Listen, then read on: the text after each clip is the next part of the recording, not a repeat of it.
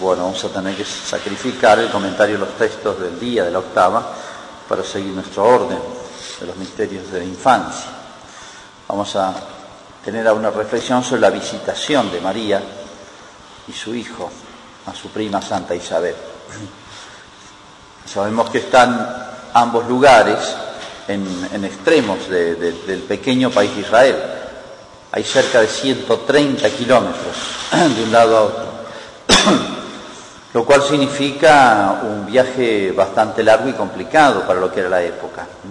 Habían dos caminos, uno que pasaba por Samaria, lleno de dificultades por el tema de los samaritanos, ya conocemos lo que pasó en una oportunidad con Jesús, y el otro que iba por la costa, que era un poquito más largo, más seguro, que era el que habitualmente hacían los judíos. Del pueblito donde estaban ellos, Nain Karim, probablemente a Jerusalén, no hay más que 5 o 6 kilómetros, de manera que estaba en la zona de influencia de la gran ciudad de Jerusalén. Bueno, conocemos las circunstancias, ¿no? Isabel está en su sexto mes, Zacarías ha recibido el anuncio en el, en el Santa Santorum, en el templo, en el lugar sagrado donde entraban los sacerdotes para las ofrendas, para el incienso. Recuerdan ustedes que allí recibió la revelación. Y él pone en dudas porque su mujer era estéril y ambos ancianos.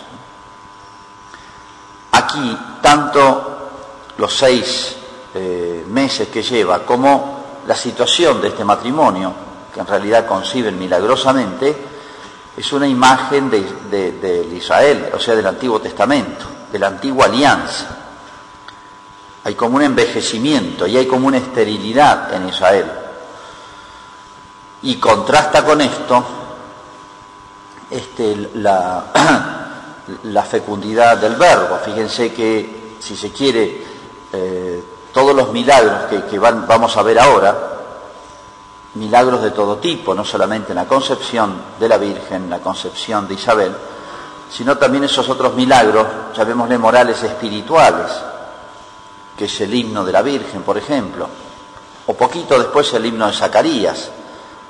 Probablemente la Sagrada Familia se quedó con ellos para ayudar, porque acá no es todo solamente pensamos que es mística, sino la Virgen era una mujer normal, y era natural que se ayudaran unos a otros en estos momentos del parto. ¿eh? La Virgen era muy jovencita, fíjense, a veces pensamos en términos igual que San José, no sabemos exactamente la edad, pero la Virgen, según la tradición, podría haber tenido alrededor de 16 años y San José 20 años, eran dos jóvenes.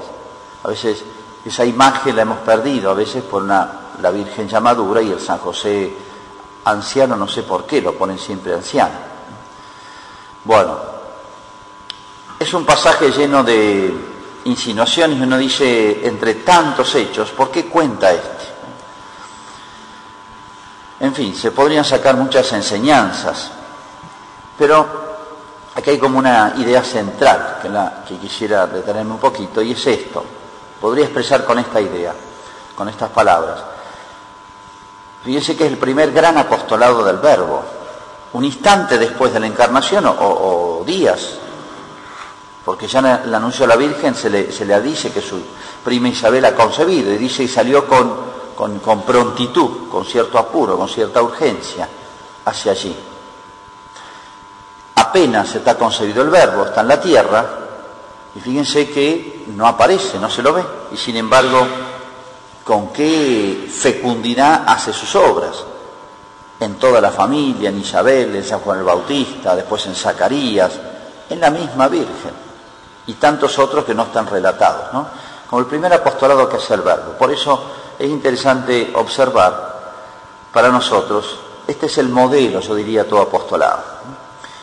El apostolado cristiano no es difundir ideas solamente hay ideas, el verbo es el verbo de Dios, la sabiduría divina, ¿no? Pero el apostolado cristiano es la transmisión de, la, vida, de una vida sobreabundante, ¿eh? de su plenitud todos hemos recibido, decía San Juan. El verbo de Dios es Dios mismo, es, la fecundidad infinita, ¿no? y cómo va derramando vida, luz, a su paso por todos lados. Y acá recuerdan, un, israelita, con por poco que pensara, recordaría aquella vez que el arca se quedó en la casa de Obededón, dice el arca de la alianza, y llenó de bendiciones esa casa. La Virgen es el templo vivo, movida indudablemente porque, porque ha ido a tanta distancia, vaya a saber qué, qué inspiración recibió de Dios, pero ciertamente que fue, hizo bien en ir, y, pienso que hemos inspirado por el verbo, y, y, ella lleva a Cristo, ¿no? Ella es el templo vivo, es el primer templo que tuvo el verbo de Dios, ¿no? El templo de, Jerusalén pronto va a caducar junto con el Antiguo Testamento. Y al, casi a la par de eso, acá surge el nuevo templo. El nuevo templo visita, la nueva arca de la alianza visita la casa de Isabel y Zacarías. Bueno, la Virgen lleva a Cristo. Entonces aquí están para mí las notas de como lo que debe ser el verdadero apostolado. Es la transmisión de una vida, y una vida sobreabundante. El, contagio, se puede decir. ¿eh? La Virgen se fue con esa, esa urgencia, pero no es una urgencia de una obligación exterior, sino es una urgencia interior. El apostolado cristiano es una urgencia del alma. No es que yo esté contratado por una empresa eh, que suponga hacer marketing, etcétera. Uno muchas veces ve esas propagandas vocacionales, etcétera. Este, algunas medias ridículas. Viva una chica con una mochila en Bariloche, no sé dónde está. Viva la aventura de la vida, hágase religiosa. Le dan ganas el mochilero, no religioso. La verdad es que por lo que uno ve en la imagen, el paisaje, la chica está con jeans y todo, dan ganas de hacerse otra cosa, salir a aventura por el mundo. Una chica joven, imagínense. Bueno, la iglesia no hace marketing. La iglesia si algo hace, obviamente si algo bueno hace, y digo la iglesia, digo cada uno de nosotros, es llevado por esa urgencia del corazón, del alma. ¿eh?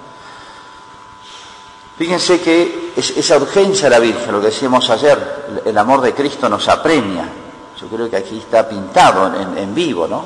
Y es la transmisión de una vida, la abundancia de vida del Verbo y la abundancia de vida de la Santísima Virgen. Y acá hay otra nota también, y es que ambos van juntos. En todo apostolado es, la Virgen lleva a toda la iglesia en su seno, se puede decir. Y la Virgen como madre empezó acá su fecundidad, que no para nunca más, y en el día de hoy, y hasta el fin del mundo. La Virgen va, nunca va a dejar de ser madre fecunda, porque ha sido fecundada por el Espíritu Santo. ¿eh? Concibió la cabeza nomás. Fíjense que de aquí en adelante van agregándose los miembros al cuerpo místico. Pero es el mismo gesto maternal. Así como la Virgen, con esa urgencia, fue a esta casa y la llenó de gracias y bendiciones, y Cristo llegó porque llegó ella. O sea, ella lo llevó a Cristo. Es lo mismo que pasa hoy, ¿no? La Virgen nos visita a cada uno de nosotros. Desde el comienzo de nuestra vida, nuestra vocación, ha sido una visita de la Virgen a nuestra alma. Dios ha visitado. Ayer meditamos como Dios nos visita. Hay momentos de la visita del Señor. Bueno, hoy diríamos, ahora diríamos que es inseparable de la Santísima Virgen que no reparen sacrificios. Esta distancia es, todo un tema acá. No es cuestión de ir a visitar a un vecino. Esto significaba dificultades y significaba también sacrificios allá. Tanto así que Isabel se extraña, ¿de dónde a mí que la madre de mi Señor venga a visitar? Hubiese sido más lógico al revés, que ella la visitara a la Virgen. Y sin embargo, fíjense, el verbo si dejó el cielo y vino a la tierra, ahí recorrió la gran distancia. Hay una distancia infinita, un salto infinito del cielo a la encarnación, o del cielo a la tierra, o del seno del Creador a, sus criaturas, que son nada delante de Dios. Todo el universo es nada delante de Dios. Sin embargo, yo diría, como otra humillación del verbo, cada conversión, cada vez que Dios visita nuestra alma, tenemos que decir como la Virgen, como Isabel, ¿de dónde a mí que el Señor y la madre de mi Señor vengan a visitar. porque es así. Más que buscar yo a Dios, es Dios quien me busca a mí. Me busca Cristo y su madre, ¿eh? los dos me buscan. Y si aquí estoy yo, si aquí estamos, si tenemos fe, si seguimos deseando y anhelando la santidad, tenemos que asombrarnos o, tenemos un motivo más para ser profundamente humildes, es que es María, la madre de mi Señor, y mi Señor han venido a visitarme y a llenarme de gracia. Y finalmente acá, fíjense, ah, dice que el niño saltó de gozo y da la impresión por todo el contexto, por la exultación de Isabel, por el himno de la Virgen, que, merece todo otro comentario aparte, me lo merecería. Realmente es una obra maestra de, poesía, de lirismo y de conocimiento de todo el Antiguo Testamento. Un himno de alabanza, pero bellísimo. Bueno, fíjense que, en fin, todo eso uno le, muestra un cuadro lleno de naturalidad, de gozo, de alegría, yo diría tan naturalmente sobrenatural y tan sobrenaturalmente natural, donde se mezclan ambas cosas.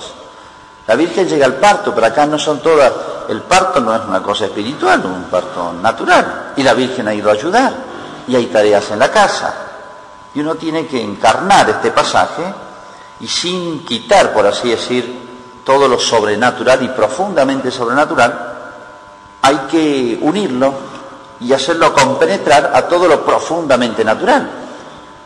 Todos sabemos que hay que comer todos los días y hay que hacer la comida, por lo tanto.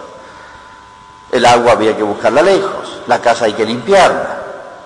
Isabel ya no, no estaría por su ancianidad y por su embarazo adelantado, no estaría tan en condiciones de hacer todas las cosas. Pocas veces nos imaginamos a la Virgen trabajando en las cosas de la casa, como lo haría en la cocina, en todas las demás cosas, sin dejar de ser la madre de mi Señor siendo ella misma, o yo diría tan profundamente ella misma, como cuando dialogó con esa naturalidad, esa espontaneidad tan sobrenatural con el ángel, mano a mano, una, una chiquilina, una adolescente, y sin embargo, lo que llamamos la parresía, esa confianza no irrespetuosa, sino profunda, de que supone esa intimidad con Dios, de esa manera habló esta joven con el ángel. Así que bueno, todo ese pasaje uno lo dice, está lleno de, como de gozo, de exultación, de belleza. Y uno dice, esto es como una primerísima imagen de la iglesia, donde todas estas relaciones familiares, que debieran estar siempre en la iglesia, son tan naturales al humano y tan sobrenaturales. Eh, la beata Teresa de Calcuta decía que deseaba siempre para sus hermanas, sus monjas, no solamente que hagan esa obra heroica de sacrificio, de caridad heroica por los pobres, sino que lo hagan gozosamente, que lo hagan gozosamente. Ahora, el gozo y la alegría no son una virtud distinta. Yo no puedo practicar el gozo y la alegría. Yo no puedo hacer actos de alegría, una cosa es reírse o poner cara de risa, otra cosa es la alegría. El gozo es un efecto la alegría y el gozo es un efecto de una caridad no justa, sino abundante. El gozo es la abundancia de la caridad. Es un efecto inseparable de la caridad. ¿Qué es lo que le decía? Entonces, ¿qué está diciendo la Madre Teresa? Que las obras de caridad hay que hacerlas no con lo justo, sino, lo que meditábamos ayer, con ese cierto heroísmo. Ella pedía un constante heroísmo de la caridad. Bueno, esto es para todos, yo diría para todos los cristianos. Y en esta pequeña figura de la iglesia, que recién comienza, yo diría es como las primeras imágenes de la iglesia, como esas relaciones de familia, porque eran primos, bueno, todas estas relaciones naturales que se elevan, se profundizan, se subliman, digo, qué momentos de gozo, esta, esta poesía de la Virgen hace ver que había todo un clima de exultación y de gozo, esta es la imagen ideal de la iglesia, donde se juntan el esfuerzo humano, el sacrificio de este matrimonio que ha venido tan lejos, ha venido a ayudar y, han visto cosas extraordinarias todos, ¿no? Bueno, esta pequeña imagen de la iglesia que donde está tan patente la entrega humana de todos y la obra de Dios. Y aunque hayan defectos, porque Zacarías no estuvo del todo bien, hasta el ángel se lo tuvo que decir y recibió su penitencia y, humillante penitencia, porque fue visible. Aún llena de defectos humanos, la obra de Dios sigue adelante.